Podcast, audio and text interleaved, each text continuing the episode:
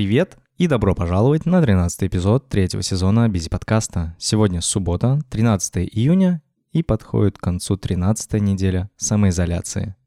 Хотя стоп, самоизоляция закончилась.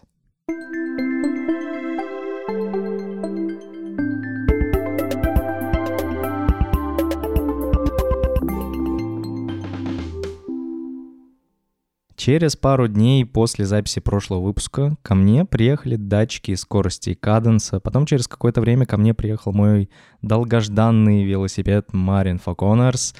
И после этого я тренировался на велостанке перед телевизором. И после этого вот совсем недавно я ездил в небольшой велотрип из Питера в Выборг, где в сумме за три дня я примерно проехал 250, кажется, километров. Вот, так что этот выпуск будет только про велосипеды, о том, как я тренируюсь, как я катаюсь. В общем, готовьтесь э, слушать, даже если вы не любите велосипеды, все равно попробуйте послушать, вдруг вам понравится, вдруг вы что-то для себя новое узнаете. В любом случае, я поговорю про велосипеды, потому что мне это нравится, потому что от меня от этого прет, и вообще велосипеды — это очень-очень-очень круто. Так вот, датчики скорости и каденса, вообще зачем они мне нужны? Дело в том, что еще зимой я купил себе велостанок в Декатлоне, э, что-то там за 10 тысяч рублей, он совершенно тупой, э, в нем никаких нету смарт-функций, просто есть еще как бы велостанки как бы умные, там есть как бы типа датчики, они что-то там считывают, передают это в какие-то другие программы, которые позволяют там более эффективно тренироваться. Так вот, в моем вот никаких таких датчиков не было, и э, я его, значит, взял еще зимой, начал кататься, и это оказалось совершенно скучная фигня, Дело в том, что когда ты берешь этот станок, ставишь туда велосипед и начинаешь просто крутить педали, это тупо, это скучно, это неинтересно. Поэтому за зиму, наверное, я, ну, покатался от силы раз пять, и это, наверное, даже я преувеличиваю. И э, вот у меня в марте была поездка по Кипру на велосипеде. К этой поездке я даже в итоге никак не подготовился в плане ну, физической э, формы, а, даже несмотря на то, что у меня был этот велостанок. Но когда началась вот эта вся катавасия с пандемией, самоизоляцией, никуда выходить нельзя, в общем, хочется как-то тренироваться, ну, вообще хоть как-то, ну, физически себя поддерживать, поэтому я еще э, предпринял попытку начать э, тренироваться на велостанке. И, соответственно, я начал пробовать кататься перед игрой. Ну, то есть у меня есть телевизор, есть плойка, и, значит, я сажусь на велосипед, который стоит перед телевизором, запускаю какой-нибудь там Net for Speed э, и начинаю гонять. Вот. Мне кажется, я, может быть, даже рассказывал об этом в прошлых выпусках, либо где-то еще кому-то, но я помню, что об этом где-то говорил, но не помню где. Ну так начинал кататься, значит, крутить педали, играть, но это тоже оказалось Точнее, это оказалось лучше, чем вообще просто так крутить педали, вот смотря в стену.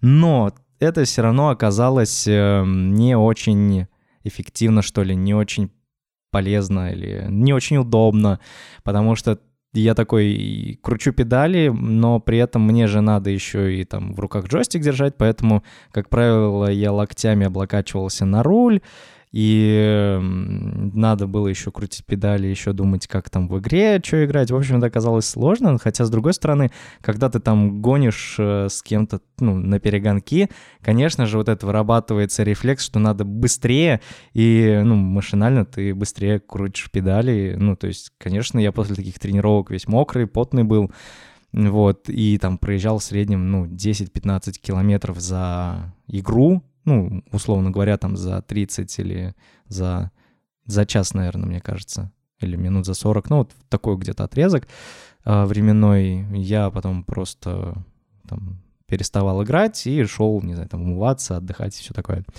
А, когда игра закончилась, собственно, опять у меня тренировки прекратились. И потом я узнал о том, что продаются отдельно датчики, вот э, как раз датчики скорости и каденса, которые можно под, подключить к велосипеду. и начать э, кататься. Но сами по себе эти датчики каденса и скорости, они как бы мне нафиг не, никуда не упали. А все дело в том, что я хотел э, кататься в социальной сети Zwift. Это такая онлайн-игра, что ли, или вот это да, это, наверное, такой гибрид онлайн-игры, социальной сети для велосипедистов и для бегунов. То есть ты можешь завести аккаунт в Zwift, э, и если у тебя есть, например, э, беговой станок с вот этими умными функциями, то ты можешь туда подключиться и бежать по своей вело... Ой, по своей беговой дорожке дома, и он как бы вот твой персонаж, твой герой будет бежать вот там э, в телевизоре или на экране ноутбука э, вместе с другими людьми. Собственно, во время самоизоляции это было, ну, чертовски актуально, потому что, ну, чувствовалось, что, типа, я не один. Ну, то же самое, собственно, я дел... хотел делать на велосипеде, то есть э, крутить педали перед телевизором, где будет э, видно, что я где-то еду, э, где будет видно, что есть рядом какие-то другие люди, и вот, э, собственно, но у меня не было датчиков скорости и каденса, а без них играть в Zwift нельзя, потому что как он узнает, э, кручу я педали или нет, и с какой скоростью я их кручу, с какой сложностью, и вот. Поэтому я купил скорости датчика каденса, они оказались по стоимости ну, почти сравнимо с моим велостанком, то есть они обошлись мне где-то в 7 тысяч э, рублей. Ссылку я приложу в описании к подкасту, также и на велостанок тоже ссылку дам. И получается, что когда ко мне приехали эти датчики, я их подключил к велосипеду, велосипед поставил на станок, значит, э, зарегистрировался наконец-таки в Звифте и начал разбираться, что там как устроено.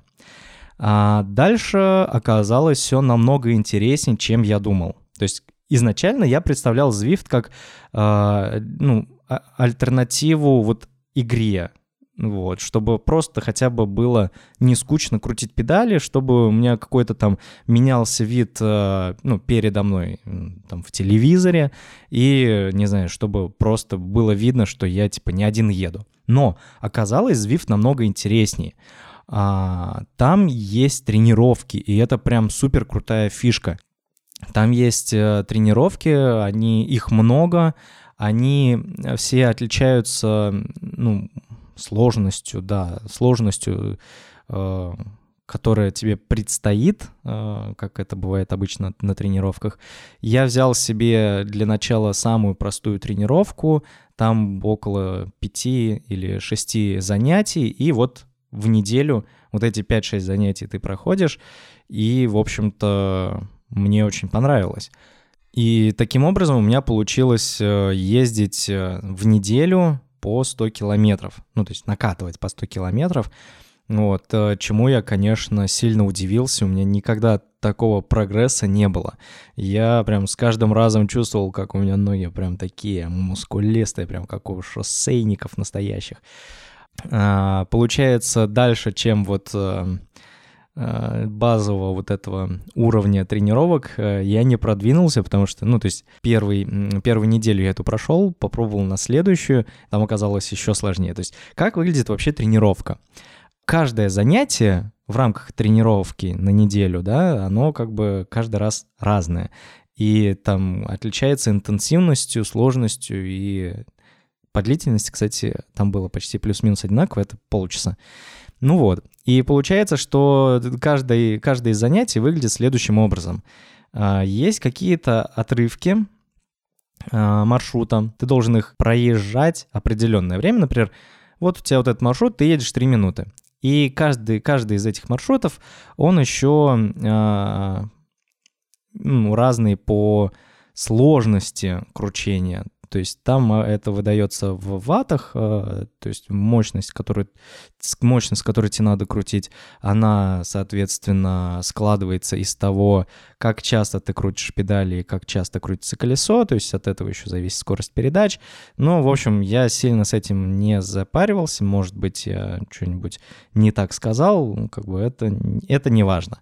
Самое важное, что ты, если вот прям по-простому говорить, минуту едешь, там прям сложно крутить, потом 2 минуты едешь на легком темпе, потом 2 э, минуты уже крутишь на сложном, потом опять отдыхаешь там какое-то время, потом все сложнее и сложнее. И, соответственно, там за полчаса ты весь такой в поту, блин, запарился. Но это интересно, это такой вызов. Это не просто, блин, крутить за педали перед э, стеной или же во время игры. То есть это создает какой-то челлендж, это создает какой-то интерес к тому, чтобы это делать, и это интересно. Я даже э, не заметил, чтобы я как-то себя заставлял взять и пойти тренироваться, как это обычно бывает, если ты там собираешься идти куда-нибудь в тренажерный зал или еще что-то делать. А здесь, блин, ну, тупо интересно было, потому что это вот как раз игровая механика, это игра, только в которой тебе нужно хорошенько покрутить педали. Это вообще такая офигенная штука. Вот, и это все, что касается тренировок. Потом у меня был э, перерыв где-то в неделю в, плане тренировок, потому что ко мне приехал мой новый Марин Фоконерс, э, и свой прошлый велосипед я продал, и он уехал э, благополучно дальше кататься по Питеру. Но я не мог э, просто так взять и на своем новом велосипеде продолжить кататься. Дело в том, что для того, чтобы кататься на велостанке, еще нужно поставить специальную покрышку на заднее колесо. С одной стороны, можно и на обычной кататься, но в этом случае, а, задняя покрышка будет э, более стертой, чем передняя, соответственно, просто когда будешь кататься по городу, это будет не ок.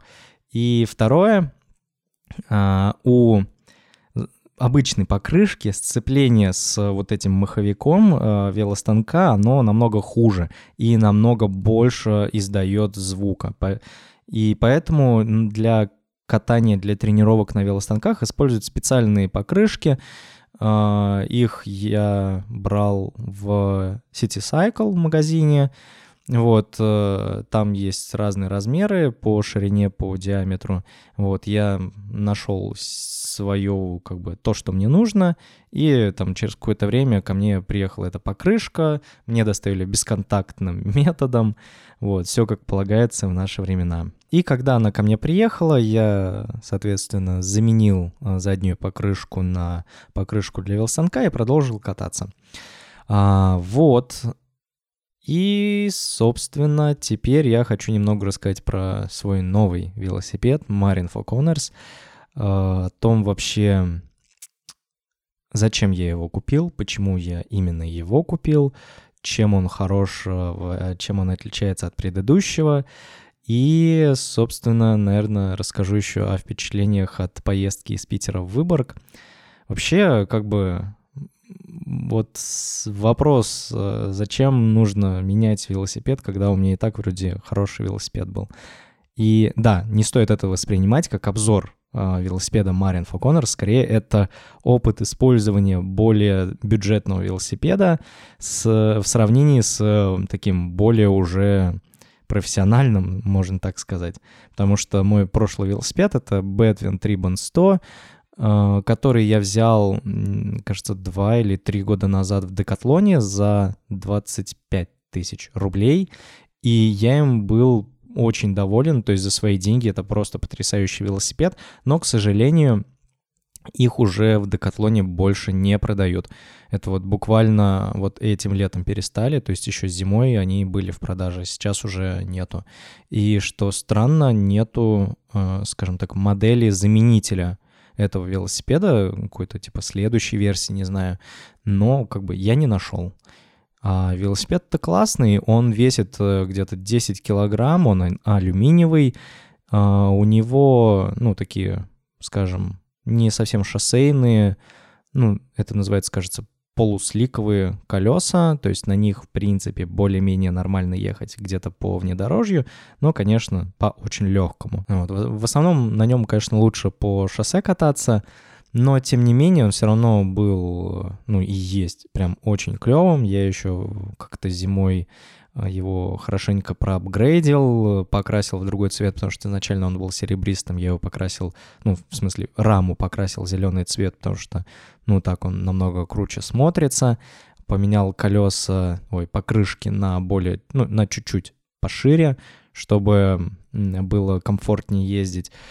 А, там еще было у меня седло Брукс, обмотка Брукс, в общем, все по красоте, все как надо. Ну, если вы смотрели э, видео из Кипра, как я катался на велосипеде, то, ну, там видели его, и, ну, блин, за свои деньги это реально офигенный велик, но в нем есть еще и недостатки. Главный недостаток — это количество скоростей. У него всего 7 скоростей, соответственно, куда-то в... с большим уровнем э, подъема в гору на нем, конечно, тяжело ехать. Э, соответственно, в for Corners э, не просто там 9 скоростей, а там система 3 на 9, то есть спереди 3 звезды, сзади 9, а в отличие от моего прошлого велосипеда, где спереди одна звезда, а сзади 7. Соответственно, как бы количество вариаций в э, переключении скоростей у меня теперь намного больше, я уже это все и испытал, обкатал, э, то есть я на Marin Falconers уже где-то километров, ну, 300, наверное, проехал. Несмотря на то, что он ко мне приехал всего там, не знаю, где-то месяц, наверное, назад. Да, где-то так. Причем это 300, это реальных 300, а то, что тренировки, это еще там километров 200. Так что нормально он себя показывает, классный велик. Так вот, и получается, вот в плане скоростей еще момент.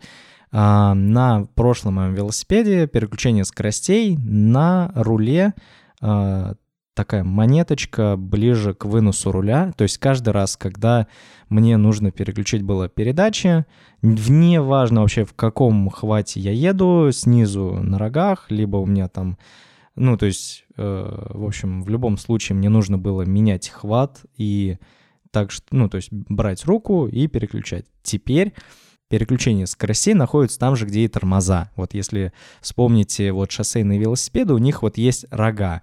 А, с, вот сверху, а, соответственно, там вот э, находятся и тормоза, и переключение скоростей. Сначала вот э, как только я взял велосипед и поехал на нем домой, мне было, конечно, очень непривычно, очень неудобно, непонятно вообще, как тут вообще все переключается, тут намного все сложнее стало.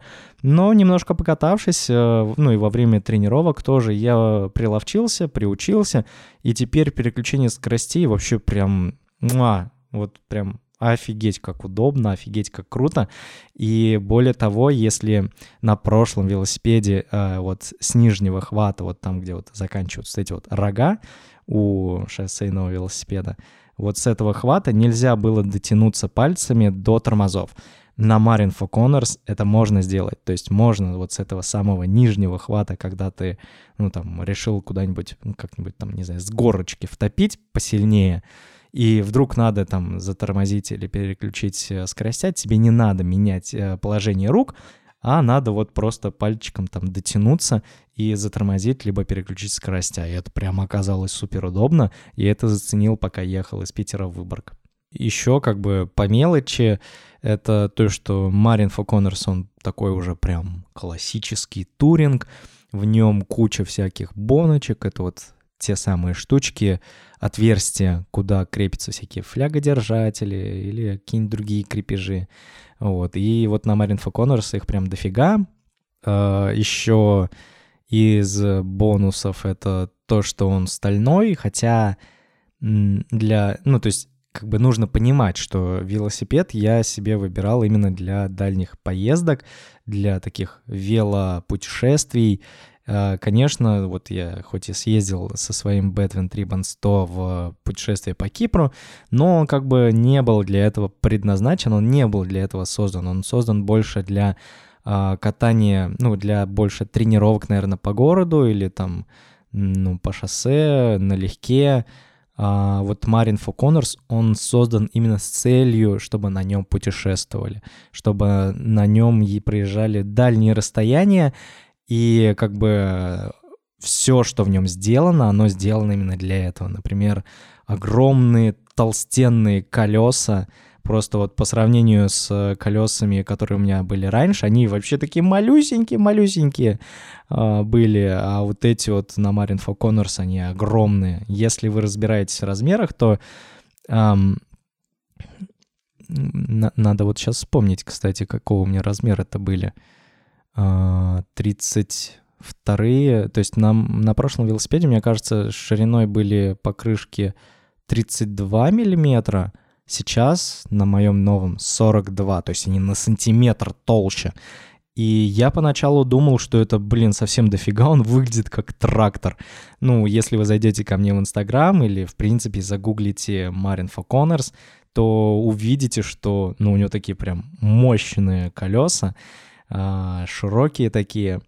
А, и это оказалось, блин, офигенно. То есть я боялся, что будет тяжело ехать по асфальту куда-то на дальнее расстояние, потому что площадь соприкосновения с асфальтом больше. Но нет, нет, оказалось, накат очень хороший, несмотря на то, что это толстые колеса. И более того, на этих колесах очень комфортно и удобно ездить по всяким говнам, по всяким там э, грязям, пескам. Я прям кайфанул, опять же, когда ездил из Питера в Выборг. Очень-очень доволен своим велосипедом. Ну и теперь немного еще расскажу о поездке из Питера в Выборг. Э, в принципе, немножко поделюсь впечатлениями. Все это происходило буквально вот э, на прошлых выходных. Я взял два дня отгула в счет отпуска и решил поехать. Э, Сапсан уже на тот момент работал, хотя все еще пропуска были необходимы. Вот, но как бы там уже начали говорить, что вот все уже чуть-чуть, чуть-чуть, и типа все будет. Э, при этом в Питере уже, уже вообще, ну, там в принципе не было никаких пропусков. Я почитал, что э, как бы нету никаких эм, типа ограничений на то, чтобы там приехать из Москвы в Питер. Главное просто соблюдать там э, вот эту социальную дистанцию, быть в маске, в перчатках. В принципе, это ок. И я взял билеты на Сапсан и покатил, значит, с велосипедом, с вещами в Питер. Ну и оттуда уже поехал как бы на велосипеде, там, с палаткой, спальником, с кучей вещей. Ну как, да, ну, со, в общем, со всеми необходимыми вещами, там, с горелкой, с теплыми вещами, с курткой, потому что еще было тогда прохладно, и вообще ближе к... Э, то есть я эту поездку там, не знаю, за неделю запланировал, и все, чем ближе к дате поездки, тем хуже погода была в Питере по прогнозу. Типа сначала это было три солнечных дня и один дождливый, потом два солнечных дня и два дождливых, а потом один солнечный день и три дождливых. А уже под конец, прям когда я вот-вот уже там, не знаю, в пятницу собирался, прогноз погоды говорит, четыре дня дождливых и ноль солнечных. Я такой, блядь, попал. Ну ладно, а, куда деваться? Билеты взяты, ну пофиг, это все лучше, чем дома сидеть. Поэтому я собрался и поехал. Значит, вот в первый день приехал, пару раз попал под такой, ну, не сильно большой дождь, это особенно когда я только из города выезжал. Но вот когда уже, вот считай, выехал за город, я под такой, сука, ливень попал. А, я весь до нитки просто промок, я сто раз себя обматерил, что какого черта я вообще поехал. Но как бы ладно, у меня вот э, все, что там вот из вещей, из палатки, спальник, они были вот в герметичных сумках, э, так что, как бы, все, что было в сумках, оно как бы осталось сухим. Но вот все, что было на мне, оно было мокрым. И единственное, чего я еще больше всего опасался, это простыть. Ну, как бы, понимаете, да, типа пандемия, меряю температуру в Сапсане, и такой, и я простыл с температурой, с горлом. Ну, как бы вообще неприкольная ситуация была бы. Ну ладно, тут все обошлось, как бы вот я сейчас уже дома в Москве, не простывший, ничего, так что все нормально. А, ну и как бы еще чего я боялся, это то, что этот дождь будет лить еще очень долго. Поэтому, не знаю, пока ехал, постоянно смотрел на Яндекс карты на прогноз вот э, как-то у них есть карта дождей и вот смотрел типа по времени там можно листать смотреть типа вот этот циклон когда он пройдет. И э, слава богу этот циклон прошел и вечером уже погода была нормальная. Я к тому времени даже успел немножко высохнуть. И там где-то я в 11 вечера нашел уже э, себе место под ночлег. Это пляж на берегу финского залива, вот, и к этому моменту я проехал где-то 108 километров. Это вообще, в принципе, мой самый длительный самый длинный заезд э, за все мое время, ну, типа за один раз. Вот, это тоже такая ачивка, причем это была поездка не из легких, вот именно в тот день, потому что вот этот ливень, дожди, ветер, оно, конечно, еще больше создавало сложностей, но от этого, конечно, и результат оказался такой, да, я смог, я смог. Вот. И, соответственно, там... А на следующий, блин, вот я не понимаю, короче, погоду в Питере, но вот все следующие дни была неимоверная жара, и я сгорел, как будто я ездил по Кипру. Вот мне реально вот не хватало, чтобы нос вообще прям жестко вот так вот облазил, как вот на Кипре. И, ну, то есть у меня руки, ноги, лицо, все загорело, я уже немножко даже облазию. И, блин, ну вот как понять эту погоду? И в итоге я потом уже вот э, за второй день я тоже где-то километров 90-100 проехал и уже приехал в Выборг. Э, потом я вернулся в Питер, и там еще денек просто покатался, где-то за день накатал километров 50 по городу. Вот, и получается, что за вот эти три дня я проехал 250 километров, что, в общем-то, тоже такая прям ачивка прикольная, потому что я в прошлом году ездил тоже по этому же маршруту, причем это был было мое первое велопутешествие. Вообще вот этот маршрут из Питера в Выборг для первого вот э, велопутешествия прям, мне кажется, очень классно. Единственное, что эм, по маршруту куча всяких баз отдыха, и все-таки не стоит упарываться с тем, чтобы вести с собой э, палатку, спальник, горелку. Ну, то есть оно очень много занимает места, Хотя на самом деле можно просто где-нибудь там в середине, или вот если вы вообще в первый раз едете, то не стоит упарываться и там ехать за два дня по 100 километров, а лучше как-то разбить на отрезки по там 70 э, километров, например. И, соответственно, вот ближе вот там, не знаю, почитайте вот от, от Питера до там, как там, до Выборга, вот по Приморскому шоссе, там 70 километров, и ищите в той местности какую-нибудь базу отдыха или же этот, э, какого, ну, гостиницу, отель, ну, что-нибудь такое, где можно вот остановиться и переночевать. Это будет намного комфортнее. Ну, а если вам интересно посмотреть э, вообще, какая у меня была поездка, то скоро я выложу на YouTube э, видео о том, как вот я ехал из Питера в Выборг. Оно как бы там не очень красноречивое, я мало разговаривал, потому что, ну, сама поездка, вот честно сказать, мне не понравилось. То есть, да, я там проехал очень длительное расстояние, как бы это самое длинное э, за все время моих поездок. Э, ну, я вот говорю про первый день, когда там 108 километров проехал. Но, тем не менее, мне вот именно эта поездка не понравилась по нескольким причинам. Первое — это то, что я поехал с рюкзаком. Я заказывал себе там э, сумки передние, вот, они ко мне приехали, но передний багажник ко мне не приехал, соответственно, я их не мог повесить. Просто почему хотелось вообще с двумя передними сумками, а не с одной большой боковой, Хотя в любом случае, блин, у меня багажника не было, я бы даже и одну вот эту боковую не смог бы прикрепить.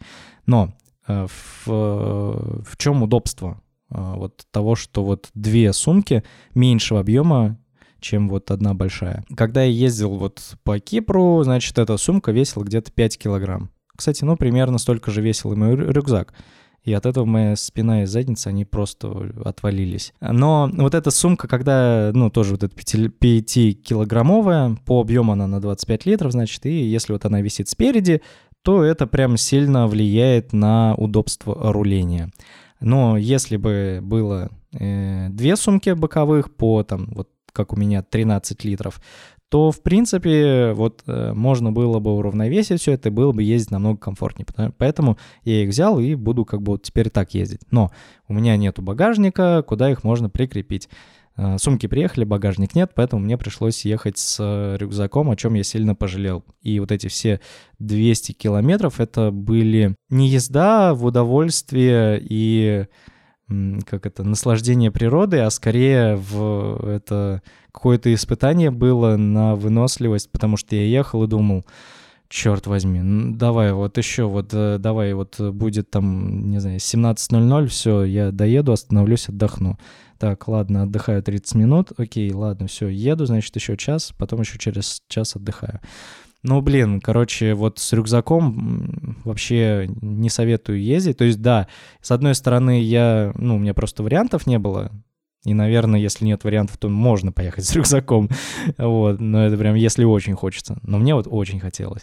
Вот, но если есть хоть какая-то возможность ехать без рюкзака, то едьте без рюкзака, потому что помимо того, что будет э, постоянно мокрая спина, но если хороший именно велорюкзак, вот у меня был велорюкзак от Ortlieb, он как бы вот в этом плане, конечно, очень крутой, у него крутая спинка, а, она хорошо дышит, проветривается, там все, ну, как бы особо жарко не было. Но из-за своего веса, почти вот сколько там, 5 или 6 килограмм, он сильно давил э, даже не то чтобы на спину, а все-таки на пятую точку, а она как бы постоянно на седле, там кру но ногами я кручу педали, и, в общем, вот прям совсем некомфортно было ехать, и это было прям ад-ад-ад.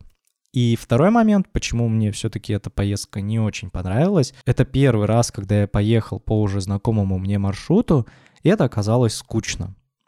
В велопутешествиях э, очень круто, когда ты едешь по новым местам, когда ты едешь и увидишь что-то для себя новое, в этом плане мне, конечно, очень понравился Кипр или там а, Крит, когда я и катался, и, ну, даже не просто это по России, где и так, в принципе, все, ну, оно все везде одинаково, типа, да, а это другие страны, это все-таки немножко другая природа, это немножко другой там рельеф, это немножко другие люди, это немножко другие здания.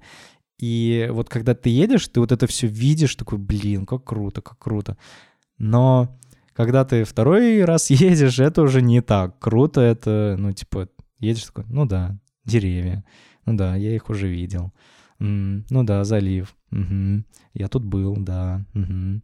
Вот. И вот этим самым мне, ну, как бы не очень понравилось, но с другой стороны, вот реально, если это, ну, если вы думаете, куда поехать в первый раз, и если вы особенно живете в Питере, то, конечно, надо ехать. Вот вообще, кстати, Питер мне этим э, в этом плане очень понравился. Там очень много мест, куда можно съездить. Ну, у меня просто еще такая тяга э, к поездкам куда-то, где рядом есть вода. Типа вот э, вдоль побережья по Кипру, или там то же самое у меня было по Криту или вот э, Питер-Выборг вдоль Финского залива. Также из Питера можно поехать по Ладожскому озеру, там же есть еще Онежское. Вообще из Питера еще можно и в Финляндию рвануть, и в Эстонию, и, в общем, блин, там, короче, очень много красивых мест. Почему-то вот в плане, куда рвануть из Москвы, вот где-то по Московской области, у меня нет такого интереса, нет такой нет такого желания куда-то поехать, потому что мне кажется, тут везде все очень не приспособлено для велосипедов. Так что, может, я, конечно, предвзят, не знаю. Вот. Но я, конечно, этим летом попробую еще где-нибудь э, в Московской области покататься, вдруг что-то интересное найду, потому что, к сожалению, за границу пока в этом году не светят. А, во, еще под конец я хочу еще поделиться небольшой своей радостью от того, что за этот сезон я преодолел очень важную планку в плане расстояния, которую я уже хотел преодолеть, не знаю, года три, наверное. Ну, короче, как вот сел на велосипед э, в 2015 году, так и вот каждый год я хотел вот э, за лето, за сезон проехать тысячу километров. И, наконец-то, я проехал эту чертову тысячу километров. Сейчас у меня, кажется, 1090 километров вот, э, за этот сезон проезжено. Хотя вот сезон, э, ию, начало июня вот только начинается, а у меня уже вот столько. Потому что вот в прошлом году у меня было, кажется, где-то 790 или 800 километров. Но вот до 1000 я так не дотянул. А в этом году я прям так это усиленно начал. У меня и тренировочки были, и вообще поездки. У меня вообще немного странное ощущение от э, наступившего сейчас лета, потому что, кажется, оно в этом году уже второе. Что вот э, в начале марта я скатался на Кипр, там ездил сколько, 5 или 7 дней на велосипеде, там была практически каждый, каждый день была жара, и, ну, это такой отпуск, как бы летом такой у меня обычно бывает отпуск. А тут был такой отпуск, потом вернулся обратно, вообще просидел дома, пока вот эта вся отстойная погода была, и вот она наконец-то наладилась, и э, снова лето началось. Такое необычное ощущение. Ну вот, на этой замечательной ноте я буду заканчивать. Надеюсь, э, вы тоже захотите покататься на велосипеде, потому что это не только полезно для здоровья, но и это помогает соблюдать социальную дистанцию, меньше контактировать с людьми, не спускаться в метро, а вот э, как бы по городу. Но, к сожалению, если вы живете... Блин, хотел назвать Москву, да нет. Если вы живете в России, то, скорее всего, на велосипеде будет тяжело передвигаться, либо надо будет ехать по тротуару и э, как бы не сбить кого, либо ехать по дороге и как бы не быть сбитым самому. Поэтому, к сожалению, с велоинфраструктурой, неважно в каком городе России, все очень печально обстоит. И тем более в Москве. Вот. Это, конечно, печально, даже несмотря на то, что Хотя, несмотря на то, что да нифига велодорожки не делают. То есть вон в центре есть что-то, несколько велодорожек, то бывает такое, что такой едешь по велодорожке, она потом хлобысь, а заканчивается, и непонятно, типа, и чё, и чё дальше? Ничего. Ладно, блин, что-то я хотел закончить на хорошей ноте, закончил вот на такой.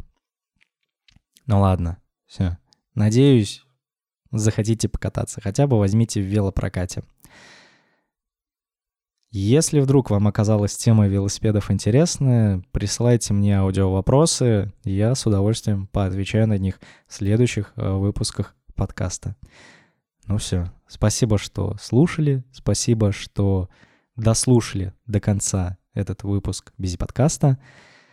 Не знаю, что еще тут можно сказать. А, вступайте, если что, в чатик а, на кухню Бизи. Мы там довольно уютно разговариваем. Ну и подписывайтесь на мой канал на YouTube, там я буду публиковать только видео с э, всякими велопоездками и велопутешествиями. Ничего больше там не будет. Ну все, пока-пока.